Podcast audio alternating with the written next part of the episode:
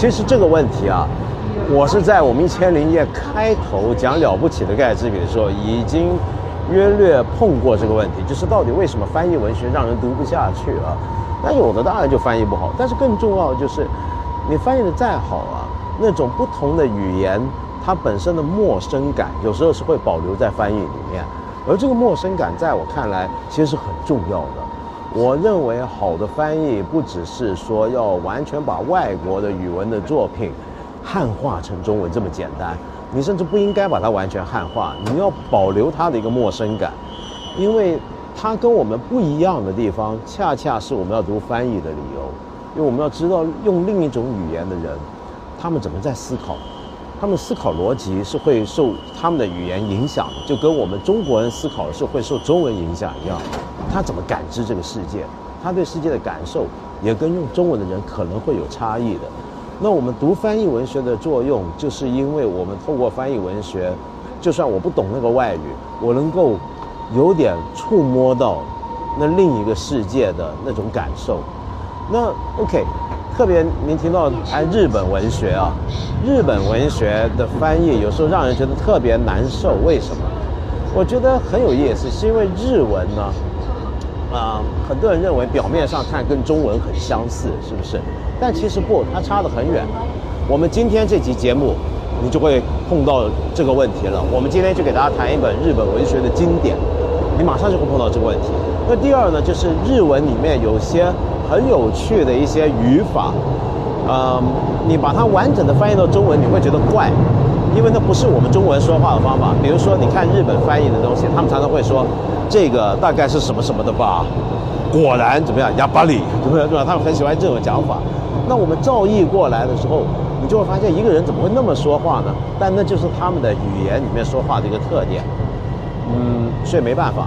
但无论如何，你看一看我们今天这期节目，大家就能够了解日文跟中文之间一些有趣的渊源跟故事。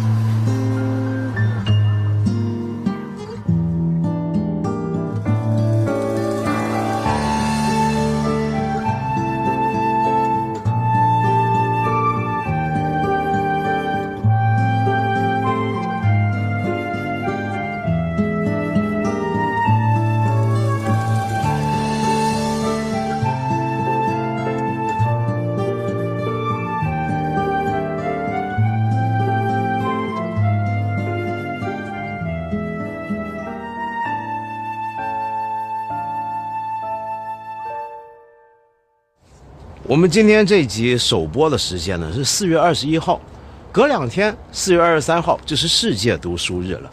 为了要配合世界读书日，鼓励全民阅读，我今天给大家特地挑选一本非常淫乱的书。但是在讲这种老百姓们喜闻乐见的事儿之前，我们先回来讲点正经事儿，就是读书。说到读书啊，我们常常会以为所谓的读书呢，就是呃有一堆纸上头印了一些字。我读书呢，就是读那些字所传达的一些的内容、思想、感情跟精神。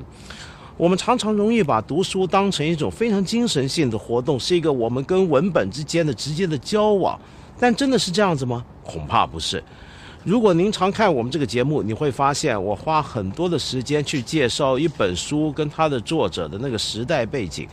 不只是因为想让大家更了解这本书背后的来龙去脉，而且是为了让大家发现一个很立体的现实，就是这本书产生它的时代、产生它的环境，跟它那个时代所对应的那些读者，跟我们之间其实有很遥远的距离。听起来很抽象，简单的讲法呢，就是大家记不记得前两集我们介绍法国大革命前的畅销禁书，在谈那本书的时候，我们不是给大家介绍了吗？把书当成一本商品来看，它本来就是个商品。出版商为什么要出这些书？它怎么样出？怎么样印刷？怎么样卖？怎么样流通？怎么样到达读者的手上？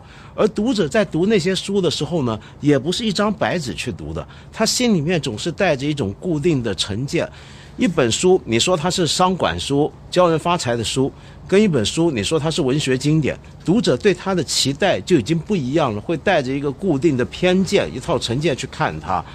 那么那些成见在古人那跟我们今天又有所差别。那么，所以我们要了解一本书，尤其是历史上的经典，流传到我们手上的时候，中间的距离其实相当遥远。了解了这个距离之后，会帮助我们更加了解这本书，以及什么叫做书，什么叫做阅读。我们之前又跟大家介绍过《古文观止》，我不是跟大家谈过了文言文的由来，那么以及《古文观止》让我们可以看到的古代的文跟今天所谓的文，尤其是文学之间的分别。你用现代人的眼光看《古文观止》里面，其实大部分的文章都是应用文，都是政府报告。都是给领导写的一些的求情信、申诉信等等，那这些东西能够叫文学吗？当然不是现代意义上的文学，可是我们古人却很欣赏他们，这是怎么回事呢？同样的，我们从今天开始一连三集跟大家讲的这本书呢，一方面固然是因为这本书是一个世界文学瑰宝，值得花很长时间去介绍，事实上三集都不够。但更重要的就是想让大家知道，到底一个文学经典如何成为经典，它为什么会是个经典，它形成经典的历程，以及它形成经典之后的影响。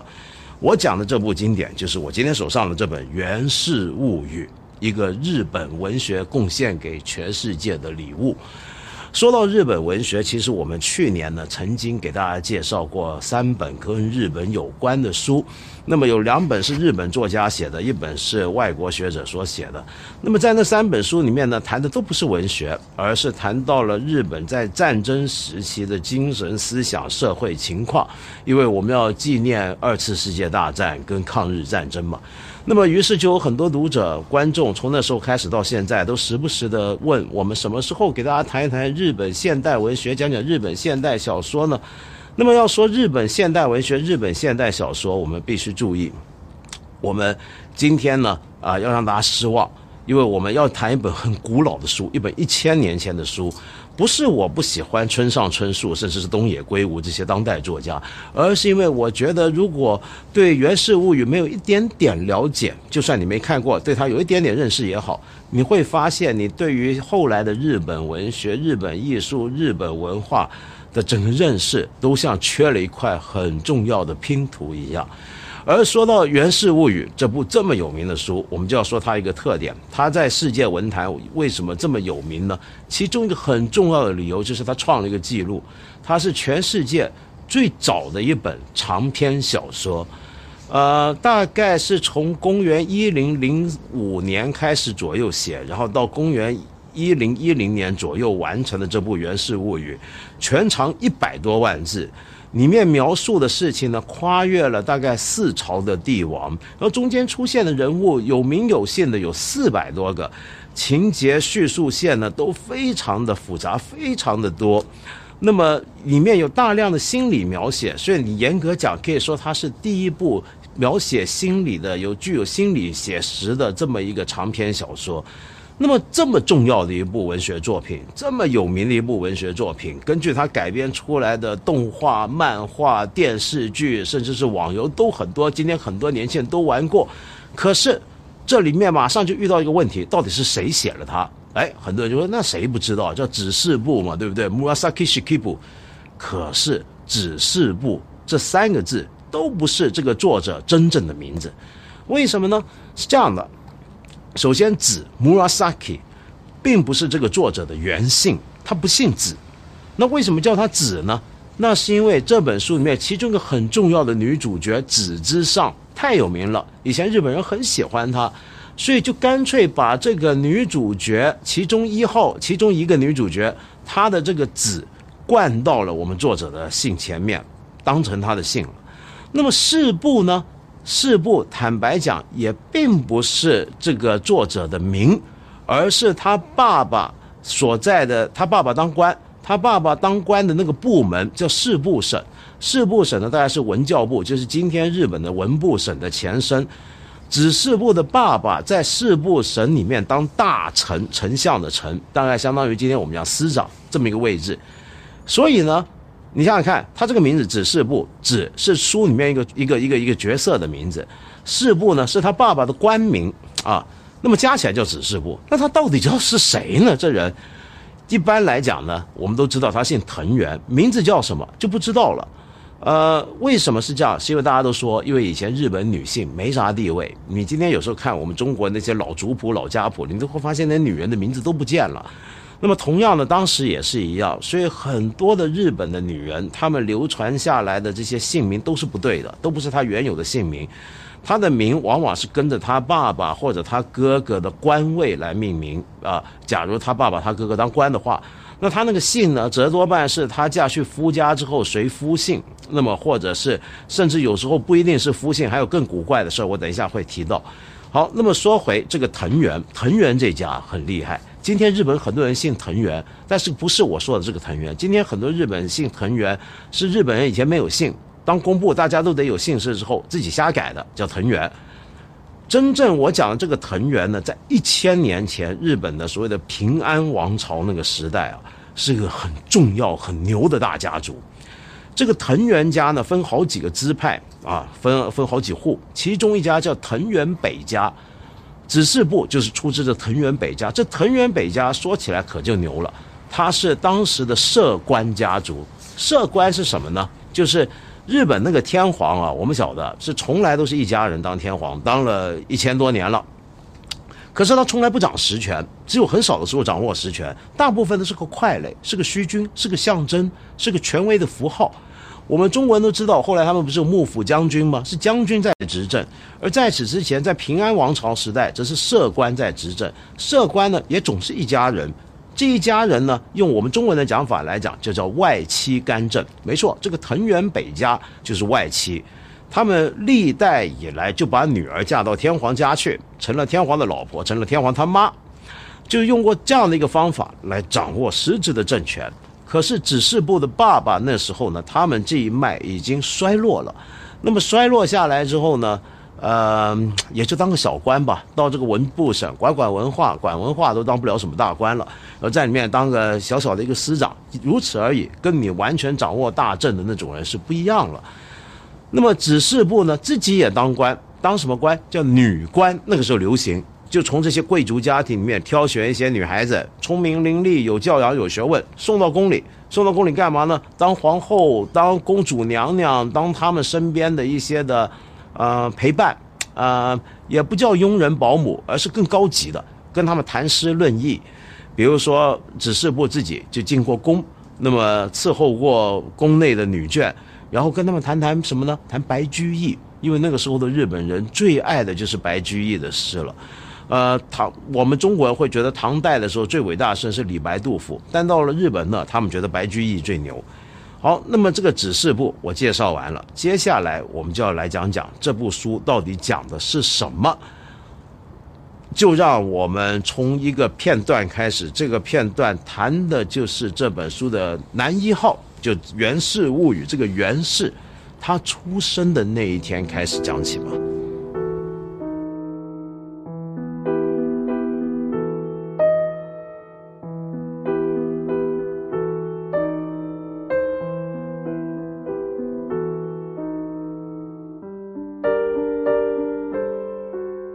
不知是哪一朝帝王的时代，在后宫众多女御和更衣之中，有一位身份并不十分高贵，却格外得宠的人。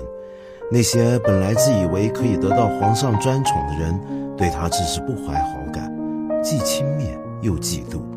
至于跟他身份相若的，或者比他身份更低的人，心中更是焦虑极了。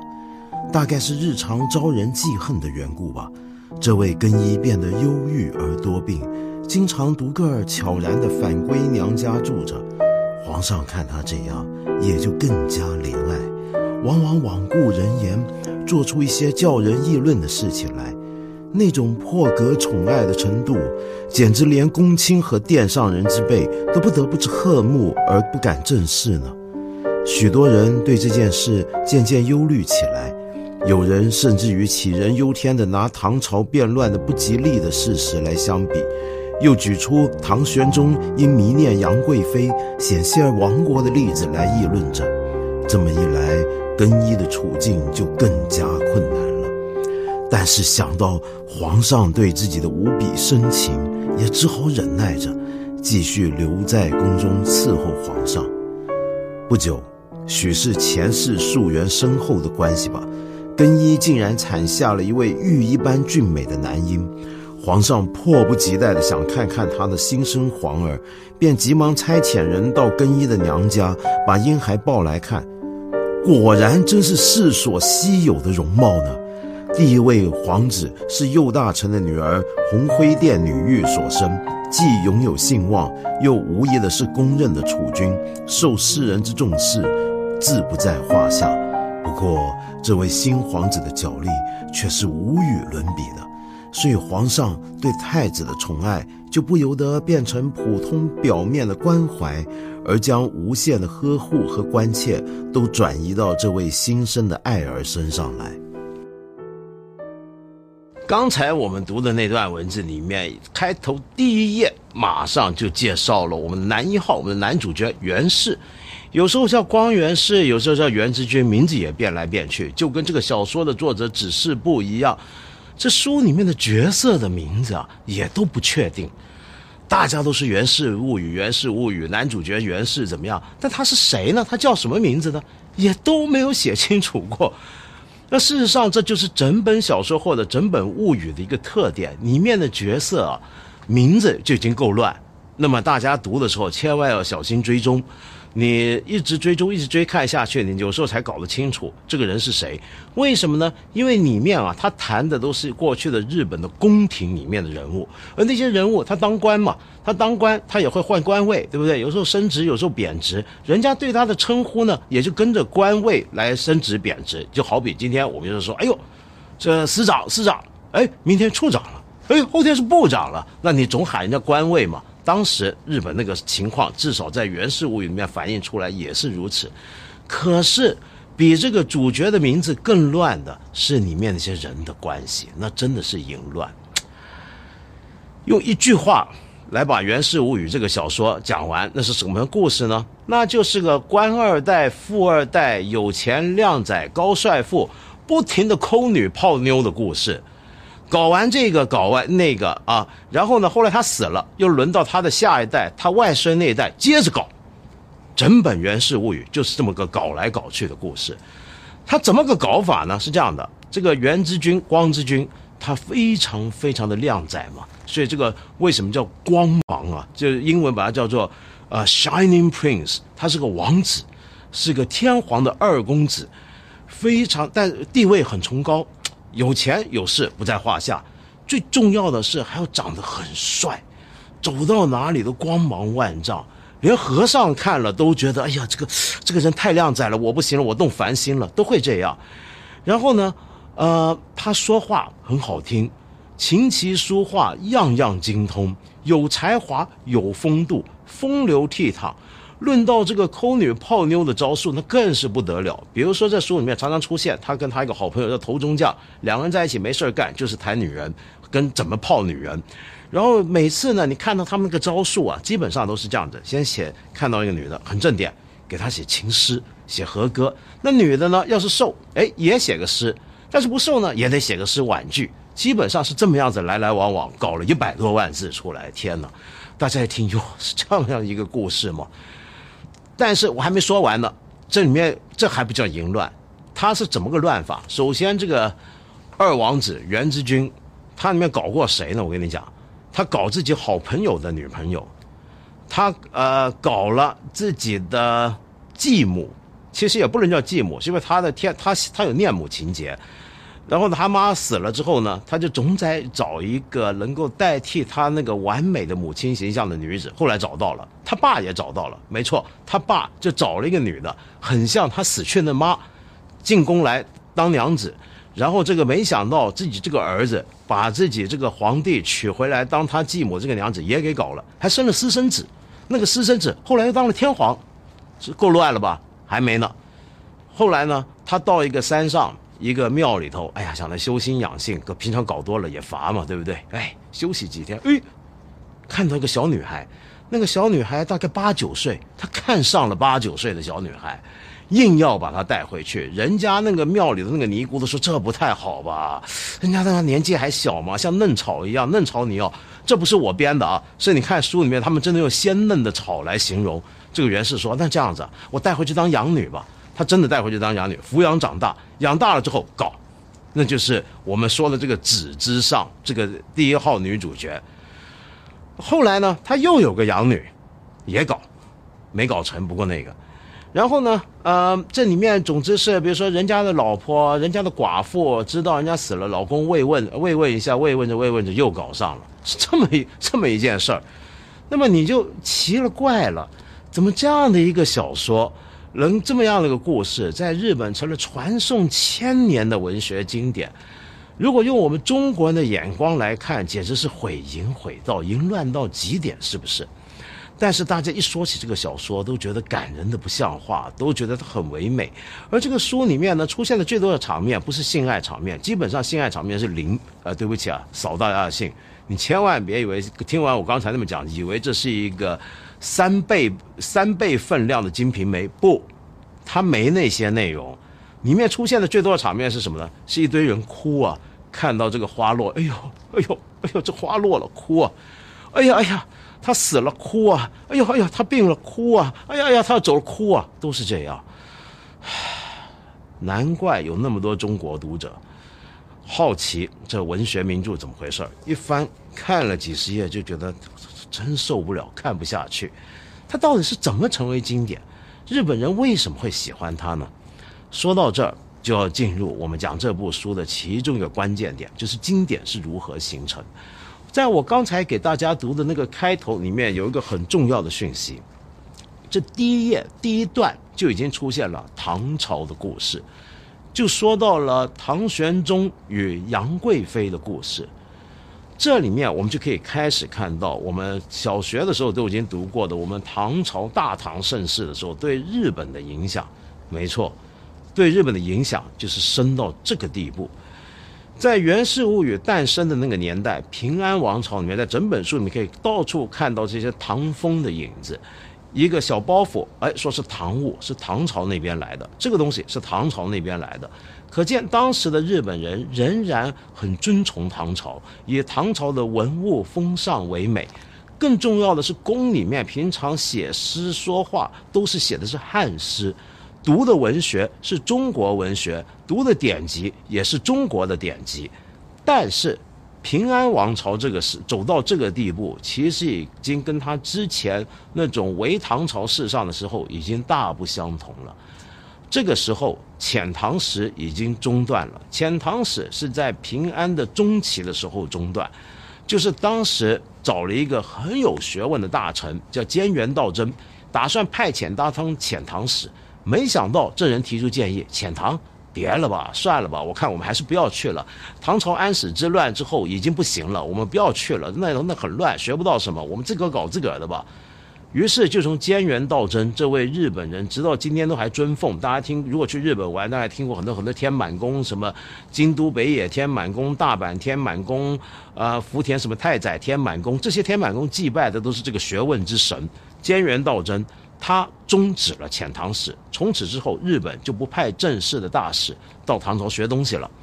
从那时候开始。唐朝的影响还在，但是日本人开始更加注重自己的文化发展，也就是他们叫做国风文化，他们自己的东西。《源氏物语》就是这个时期里面最重要的一个文化事件。它标志着的是一个日本开始告别什么东西都学唐朝，而逐步的建立起自己的一个文化、自己的艺术、自己的内核的这么一个里程碑。从这点来看，我们可以了解为什么日本人那么尊崇《源氏物语》。但是更重要的是什么？《源氏物语》不是用汉字写成的书。呃，我们今天啊，大概很难了解。就像我们之前给大家介绍《古文观止》的时候曾经听过，我们的汉字曾经是整个东亚地区的世界语言。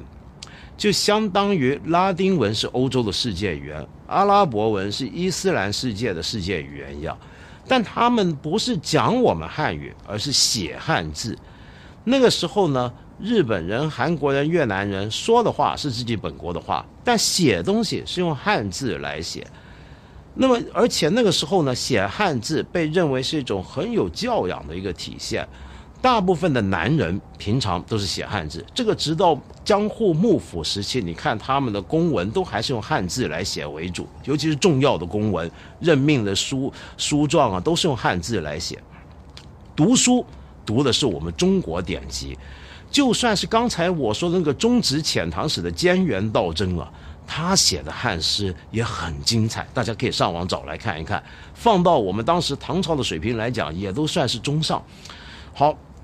那么问题来了，为什么既然整个社会主流尊崇汉文，大家写诗写文章，尤其写正经的东西，写历史、写学理都是用汉字，偏偏《源氏物语》不是呢？《源氏物语》用的是假名，是平假名来写的一本书。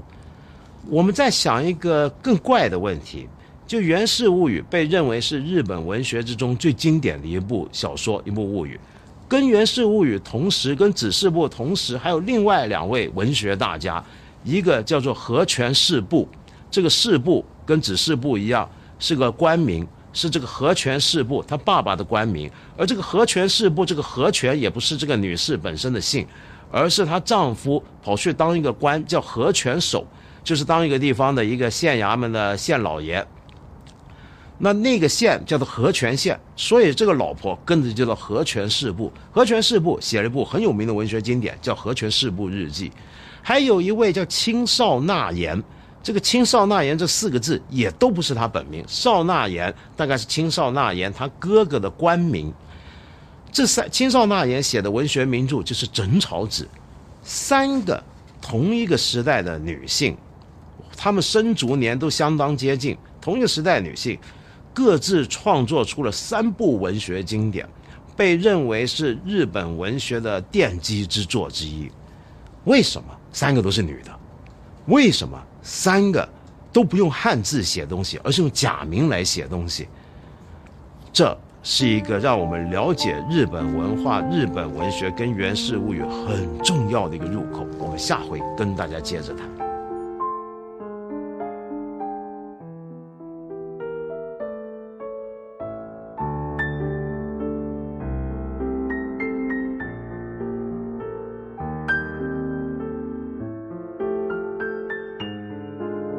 我们常常要越过巨大的鸿沟，走过艰辛的历程，才能够触及到来自另一个文化的典籍。但是付出这样的代价是值得的，因为那个典籍背后所代表的东西是我们原有的世界所欠缺的。